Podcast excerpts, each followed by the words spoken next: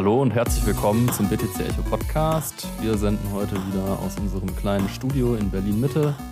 Ich bin David Scheider, Redakteur bei BTC Echo. Mir gegenüber sitzt Daniel Hoppmann, auch Redakteur. Hi Daniel. Hallo David. Wir haben heute ein paar Themen auf dem Zettel. Ähm, es geht heute viel um Bitcoin, aber nicht nur. Unter anderem geht es um El Salvador und seinen notorischen Präsidenten Nayib Bukele. Es geht um die Mining Hash Rate. Wir sprechen ein wenig über Plan Bs berühmtes Stock-to-Flow-Model und ob uns das noch irgendwas bringt, nachdem Bitcoin eben noch nicht 100.000 Dollar wert ist. Danach wird uns Daniel ein bisschen was über Ubisoft äh, erzählen, die nämlich jetzt auch in NFTs machen, wie eigentlich alle. Und zu guter Letzt ähm, sprechen wir noch ein bisschen über einen Hack ähm, auf einer Exchange. Und da wollen wir gleich mal reinstarten. Thema Nummer eins ist El Salvador und Naib Bukele. Und ja, genau. Da ist ja im Prinzip fast immer wieder, gibt es immer wieder neue News aus El Salvador, ähm, die dann der Präsident Bukele über Twitter äh, mitteilt. Jetzt vor kurzem hat er gesagt, dass er ja, Bitcoin im, ja, über, sein, über, seine, äh, über sein Handy tradet. Ähm, wie schätzt du das ein? Also wenn er einfach die ja, der Nummer eins im Start einfach sagt, ich nehme das jetzt in meine eigene Hand? Ja, also ähm, kurz zusammengefasst, es ist auf Twitter die Frage aufgekommen, wo kommen eigentlich die ganzen Bitcoins her, die El Salvador auf der hohen Kante liegen hat. Das sind nämlich mittlerweile über 1200 Stück. Damit ist El Salvador einer der größten Bitcoin-Hodler, ähm, also staatlichen Bitcoin-Hodler. Natürlich gibt es Unternehmen, die viel mehr Bitcoin haben. Denken wir an MicroStrategy. Aber es gibt eben noch nicht so viele Staaten, die Bitcoin besitzen und da ist eben El Salvador ganz vorne mit dabei. Wo kommen die her? Naja, ähm, sein, der Präsident von El Salvador, Nayib Bukele, hat es im Prinzip selbst gesagt. Der tradet die nämlich mit seinem Handy. Ähm, da stellen sich einige Fragen, die wir auch in dem Artikel auf BTC Echo ähm, ja eigentlich an den Präsidenten stellen. Nämlich zum einen ähm, hat also auf tradet er die auf einer Exchange? Ähm, hat er eine Vollmacht vom Parlament sozusagen bekommen, weil Haushalt ist eigentlich in einem demokratisch organisierten Staat etwas, was das Parlament machen sollte und eigentlich nicht schon, ja. der Präsident einfach äh, auf einem Handy. Man kann nur hoffen, dass es wenigstens verschlüsselt ist. Dann weiterhin ein Problem ist, man weiß noch nicht, wo die Bitcoins überhaupt liegen. Ne? Also ich hoffe nicht, dass der die selbst verwahrt. Ähm, Vielleicht auch auf der Chivo Wallet oder so. Hoffentlich nicht. da hast ja schlechte Erfahrungen mitgemacht. Ja, genau. Ähm, ja, aber ist das denn demokratisch, beziehungsweise hat er überhaupt eine Generalvollmacht vom Parlament? Kann, kann man da irgendwie was sagen? Hat er irgendwie dazu ein Statement abgegeben? Nee, man weiß eigentlich überhaupt nichts. Ähm, der leitet ja sein Land so wie ein leicht, CEO. Leicht autoritär, meinst leicht du? Leicht autoritär. Mhm. Also, ähm, naja, alles auf einem kurzen Dienstweg man kann nur hoffen, dass das alles sicher verwahrt ist. Äh. Glaubst du, der holt sich da irgendwie ähm, Hilfe von irgendwelchen Experten? Also, oder hältst du ihn selber für einen, für einen großen Trader? Oder glaubst du, der sagt das einfach nur so und ähm, in Wirklichkeit hat er dann da irgendwie so einen Stab von Tradern, die ihm dann sagen, wann er kaufen, wann er verkaufen soll? Ja, gibt zumindest immer an, dass er den Dip kauft. Also wenn Bitcoin gerade nach unten geht, dann äh, ist der Post von Bukele eigentlich nicht weit. We bought the dip. Mm -hmm. dann landen halt ein paar Bitcoins mehr auf dem Konto von El Salvador. Ja, ähm, ist, glaube ich, in Deutschland undenkbar. Der Vergleich hinkt vielleicht auch ein bisschen. Man weiß, Bukele hat ein bisschen anderen Regierungsstil wird man in der Zukunft wahrscheinlich sehen, dann, äh, ob er dann da ein glückliches Händchen beweist oder nicht. Äh, ich würde sagen, lasst uns weitermachen mit dem nächsten Thema, die Mining Hashrate. Da gab es ja, ähm, ja Mitte des Jahres äh, ganz große News aus China mit dem Bann ähm, ja, jeglicher Aktivitäten, eigentlich jeglicher Mining-Aktivitäten im Reich der Mitte. Ähm, mittlerweile hat sich die Hashrate aber wieder ja, davon erholt. Ähm, was kannst du dazu sagen? Ja, kann man genauso sagen. Die Hashrate hat sich extrem schnell erholt. Also man kann sagen, dass eigentlich im Juli dieses Jahres so na, der größte Einbruch der Hashrate in der Geschichte von Bitcoin war. Die war nämlich so ungefähr bei 160 Exahashes pro Sekunde und ähm, ist dann innerhalb kürzester Zeit im Juli auf ungefähr 60 Exahashes pro Sekunde gefallen. Also hat sich mehr als halbiert. Und jetzt äh, schreiben wir Dezember 2021, also irgendwie fünf Monate später ist sie ungefähr wieder auf dem Niveau, wie sie war vor dem China-Ban. Was glaubst du, woran das liegt? Also ich meine, man hatte ja dann da auch immer mitbekommen, dass Miner gesagt haben, wir wandern jetzt aus, wir suchen uns jetzt neue Länder, wo wir unsere Anlagen eröffnen, USA, Kasachstan, Russland teilweise auch. Ähm, glaubst du, dass das damit zusammenhängt, dass die einfach gesagt haben, okay, wir packen unsere Sachen und gehen woanders hin? Ja, vermutlich. Also in China gibt es wohl noch Miner, ähm, aber nicht mehr viele.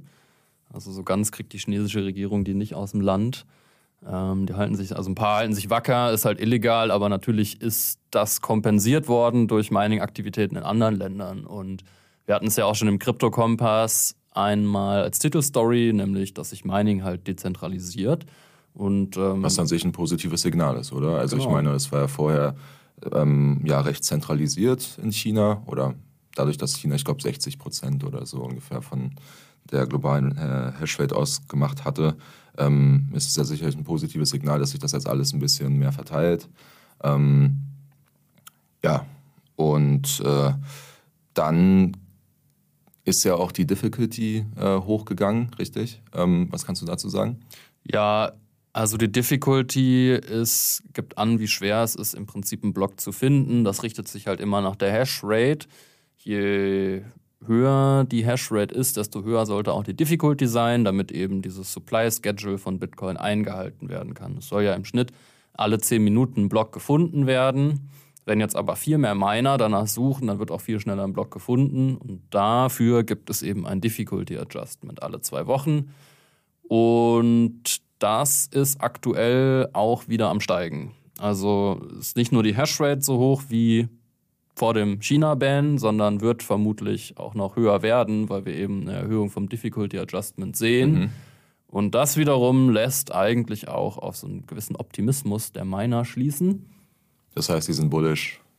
Ja, ist wahrscheinlich verkürzt gesagt, aber im Grunde, im Grunde kann man es eigentlich so sagen, weil die würden ja nicht immer mehr Hashrate in den Markt geben. Das kostet ja auch alles Geld. Das kostet die Anschaffung von den Mining-Geräten. Stromkosten. Stromkosten, Lagerkosten. Dann sind auch, haben wir auch mal im Podcast besprochen, richtig viele Miner eben ausverkauft. Es ist gerade richtig schwer, mhm. überhaupt Geräte zu finden. Und unter all den Gesichtspunkten, trotz sinkender Kurse, also Bitcoin notiert, ähm, wir nehmen gerade Mittwochabend auf, wieder unter 50.000 Dollar. Und ähm, normalerweise, wenn jetzt die Miner eher bärisch wären, dann äh, würde, würden die ihre Hashrate abziehen, Kosten sparen, eher halten. Das ist aber, das tun sie nicht. Sie investieren offensichtlich, weil die Hashrate steigt. Das ist steigt. auch ein positives Signal, würde ich einfach mal als äh, Laie so in den Raum werfen. Lass uns weitermachen mit äh, dem nächsten Thema und zwar dem Plan B Stock-to-Flow-Modell. Das ist ja so ein bisschen, ich glaube, das gehypteste Modell im äh, Crypto-Space, was äh, Bitcoin zumindest angeht. Ähm, ich persönlich habe davon äh, ja, recht wenig, ähm, ja, oder meine Expertise hält sich da, sage ich mal, ein bisschen in Grenzen. Kannst du vielleicht nochmal unseren Zuhörern erklären, äh, worum es sich bei dem Modell handelt? Was gibt es wieder? Genau, also das Stock-to-Flow-Modell ist im Prinzip ein Fundamentalmodell. Man kann ja ähm, Kursanalyse machen, indem man also Chartanalyse macht oder eben Fundamentalanalyse. Das sind zwei verschiedene Paar Schuhe eigentlich. Chartanalyse, da haben wir auch einen Experten, Stefan Lübeck, der halt verschiedene Indikatoren im Verlauf des Kurses ähm, lesen kann und daraus Rückschlüsse ziehen kann. Das Dr. Flow-Modell ist eben kein so ein Modell, sondern ein Fundamentalmodell. Und diesem Modell liegt eine zentrale Annahme zugrunde, nämlich, dass Bitcoin ein monetäres Asset ist. Und die Eigenschaft Nummer eins von monetären Assets ist ihre Knappheit, Scarcity. Und er vergleicht das mit anderen Assets, die eben auch ähnliche Eigenschaften haben wie, wie Gold. Gold. Hm. Genau. Und ähm, modelliert eben anhand von historischen Daten der Bitcoin-Knappheit ähm, und also den Kursverlauf. Und in der Vergangenheit gab es eben eine große Korrelation zwischen dem Stock-to-Flow, also der Stock-to-Flow ist so definiert ähm, von bestehender Menge und Flow, also was pro Jahr hinzukommt, so die Inflationsrate doof gesagt.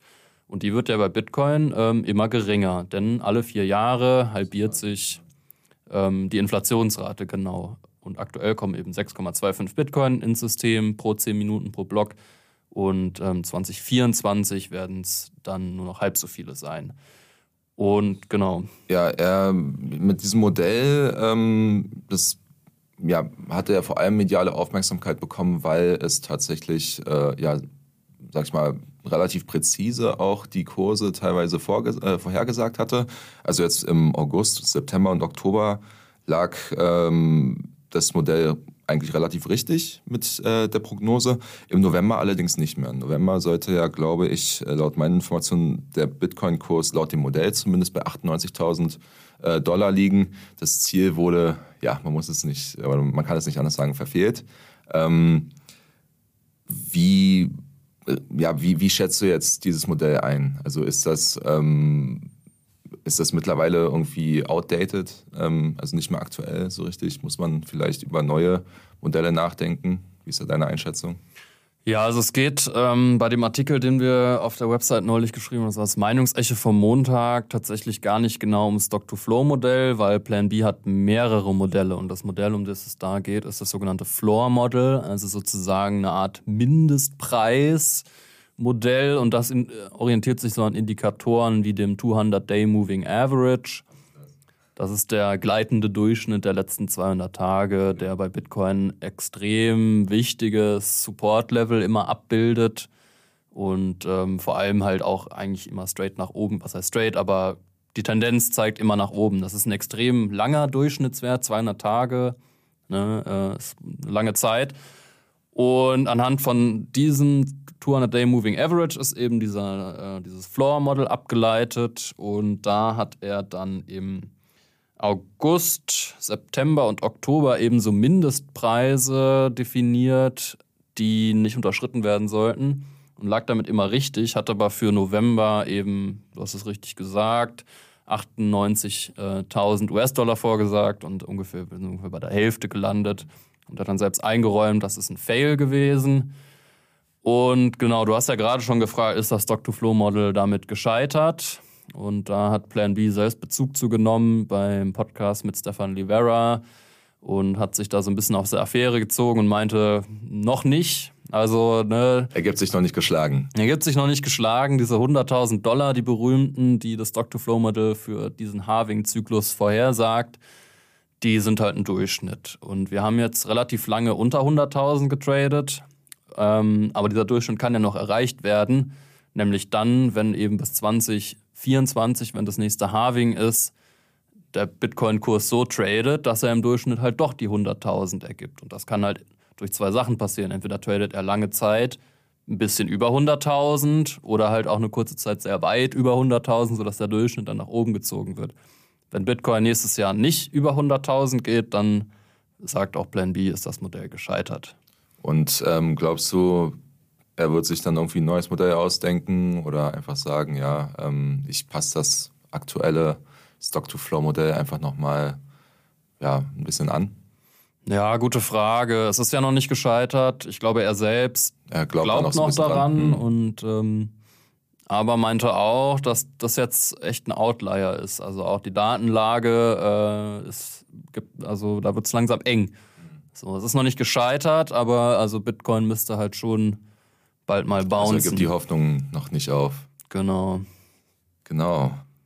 Ja, dann haben wir ähm, als weiteres Thema, da hast du dich ja mit befasst, ähm, nämlich mit Ubisoft. Ubisoft. in den NFT-Space. Was ja. ist davon zu halten? Ähm, also Ubisoft hatte äh, jetzt gestern angekündigt, also am 8., am, sorry, am 7. Dezember angekündigt, dass sie eine Beta-Version launchen werden am 9. Dezember, äh, wo sie eigene NFTs an Spieler verticken wollen oder beziehungsweise per Airdrop äh, ausgeben möchten. Das Interessante dabei ist, dass es sich nicht um irgendein Spiel handelt, sondern tatsächlich ein AAA-Titel des äh, Spielherstellers ist. Also es äh, dreht sich dabei um Ghost Recon Breakpoint. Das ist so ein ja, Multiplayer-Shooter, wo man so mit Freunden ähm, Missionen erledigen kann. Ähm, und da wollen sie über einen eigenen NFT-Marktplatz, den sie Ubisoft Quartz nennen, ähm, ja, ich sag mal, äh, kosmetische Items äh, Spielern zur Verfügung stellen. Das sieht dann so aus, dass die ähm, ja, sich anmelden müssen, beziehungsweise es gibt halt Kriterien, die die Spieler erfüllen müssen, um halt an diese NFTs zu kommen. Das äh, sind einerseits, muss man das Spiel halt besitzen auf dem Windows-PC, das ist ganz wichtig, über Ubisoft Connect, das ist so deren Spieleplattform. Ähm, und die müssen bestimmtes Mindestlevel erreicht haben in dem Game, also so fünf, ich glaube Level 5 oder so war das. Und dann haben sie Zugriff auf diese äh, NFT. Und bei den NFT handelt es sich dann, wie gesagt, um kosmetische Items, um äh, Waffenskins, um Outfits und um äh, ja, verschiedene Skins für Fahrzeuge in dem Spiel, ähm, die allesamt über eine eigene äh, Seriennummer verfügen, das dann halt die Items einzigartig macht. Ähm, und sie sollen auch äh, perspektivisch ähm, getradet werden können auf externen Exchanges. So, wie das passieren wird, das ist noch ein bisschen unklar. Ähm, dass es passieren wird, hat Ubisoft aber schon zugegeben. Und ähm, ja, das ist natürlich, sage ich mal, eine relativ große Neuigkeit, weil es halt jetzt eigentlich der erste große Spielentwickler ist, der jetzt tatsächlich auch für so ein großes Spiel ähm, NFTs rausbringt. Ähm, es ist so, dass die ersten drei Drops, die kommen jetzt, ich glaube, am 9., am 12. und am 15. Dezember, ähm, jeweils immer in so Kollektionen und man kann pro Kollektion äh, immer nur einen ähm, Gegenstand besitzen. Also es ist nicht so, dass ich jetzt eine Kollektion habe, dann, dann kann ich da irgendwie, weiß nicht, einen Waffenskin und ein Outfit oder so bekommen, sondern immer nur äh, einen Gegenstand sozusagen. Damit wollen sie halt ein bisschen Gerechtigkeit schaffen und äh, ja, dass halt nicht zu viele Leute irgendwie sich zu viele Items ähm, ja, claim, sag ich mal. Ähm, interessant ist auch, dass äh, die, der NFT-Marktplatz auf der Tezos-Blockchain läuft. Also die haben sich da ganz bewusst für ein Proof-of-Stake-basierte Blockchain entschieden, weil sie halt äh, ja, die Energiedebatte äh, damit einbeziehen wollten in ihre Entscheidung. Ähm, und sozusagen eine, eine energieeffiziente äh, Blockchain dafür verwenden wollten. Deshalb dann die Wahl auf Tetsos, die hatten auch schon zuvor mit, der, mit, dem, ja, mit dem Unternehmen zusammengearbeitet, ähm, als Corporate Backer, glaube ich. Genau, und ähm, das ist jetzt für Gamer, sage ich mal, eine Gelegenheit, sage ich mal, ein ähm, ja, NFTs mal hautnah in einem AAA-Titel zu erleben. Braucht man denn dann auch eine Tezos Wallet?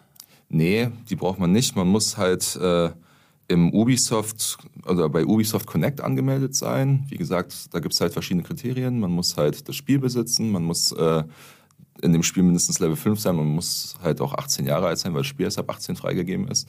Ähm, und dann kann man äh, sich ja diesen, dann kann man auf Ubisoft Quartz, auf den NFT-Marktplatz zugreifen äh, sich dann dort halt anmelden und ähm, dann kriegt man halt das Recht, äh, ja, sag ich mal, an diesem Drop teilzunehmen.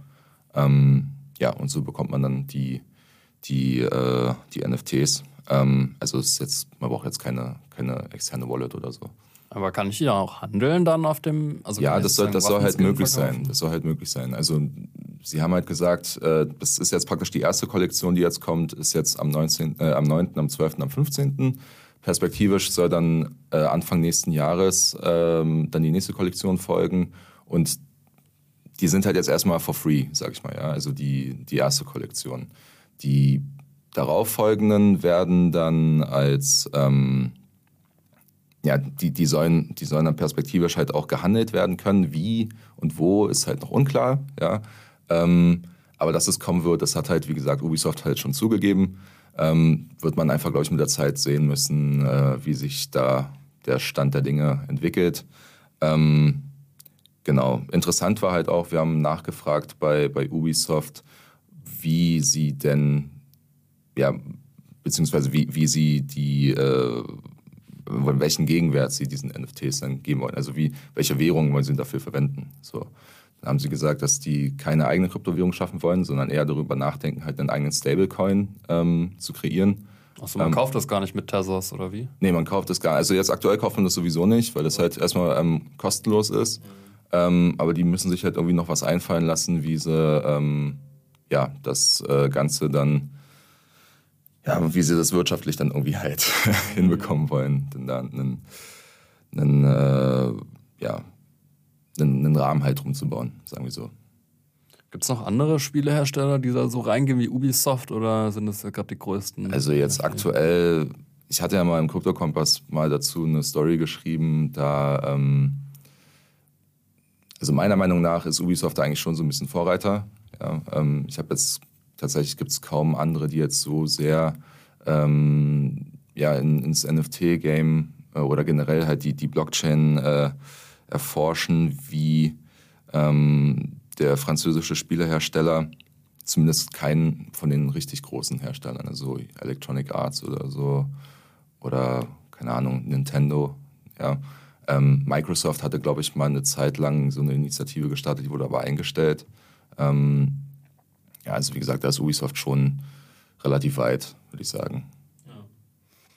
Okay, und dann haben wir ähm, zu guter Letzt noch ein Hack im Angebot. Mal wieder, muss man leider sagen.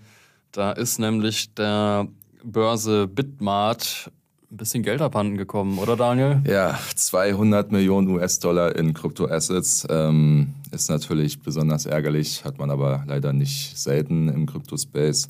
Ähm, was man bisher weiß, ist, dass wohl durch einen Bug ähm, man an die Private Keys von, der, von Hot Wallets gekommen ist und so dann halt die Möglichkeit hatte, über, ich glaube, 20 Kryptowährungen ähm, ja, sich einzuverleiben.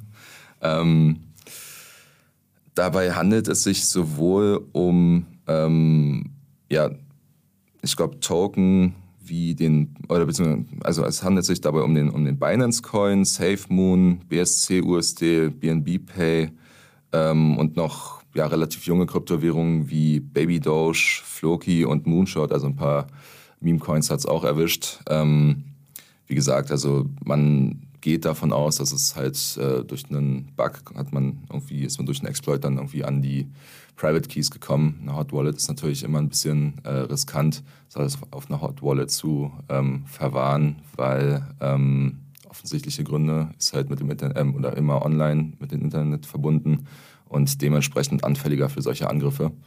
Ähm, von daher kann man da eigentlich nur noch mal ja, darauf hinweisen, doch lieber seine Währungen auf einer Code Wallet äh, zu halten. Genau, not your keys, not your coins. Also Exchanges haben ja immer einen gewissen Betrag an ihren Kryptowährungen auf der Hot Wallet, um Trading zu ermöglichen, das ist klar. Und die haben auch den größten Teil auf der Cold Wallet gehabt. Aber nichtsdestotrotz muss man halt auch die Hot Wallet ordentlich schützen. Aber das man muss, glaube ich, der, der ähm, Bitmart-Börse, der Kryptobörse, muss man zugute halten, dass der CEO Sheldon Xia, Xia gesagt hat, dass äh, man auf alle Fälle die Geschädigten entschädigen möchte. Also da ähm, tut sich auf alle Fälle was in die richtige Richtung und ähm, was dann da weiter passieren wird, wird man wahrscheinlich in den nächsten Tagen oder Wochen. Ja, Daniel, vielen Dank, dass du da warst im BTC Echo Podcast. Vielen Dank, dass ich da sein durfte. Es war mir wie immer eine Freude. das freut mich auch. Das waren jetzt ein paar News aus den letzten Tagen im Crypto-Space. Die entsprechenden Links zu Artikeln von BTC Echo findet ihr natürlich in den Show Notes. Und damit bis zum nächsten Mal. Bis zum nächsten Mal.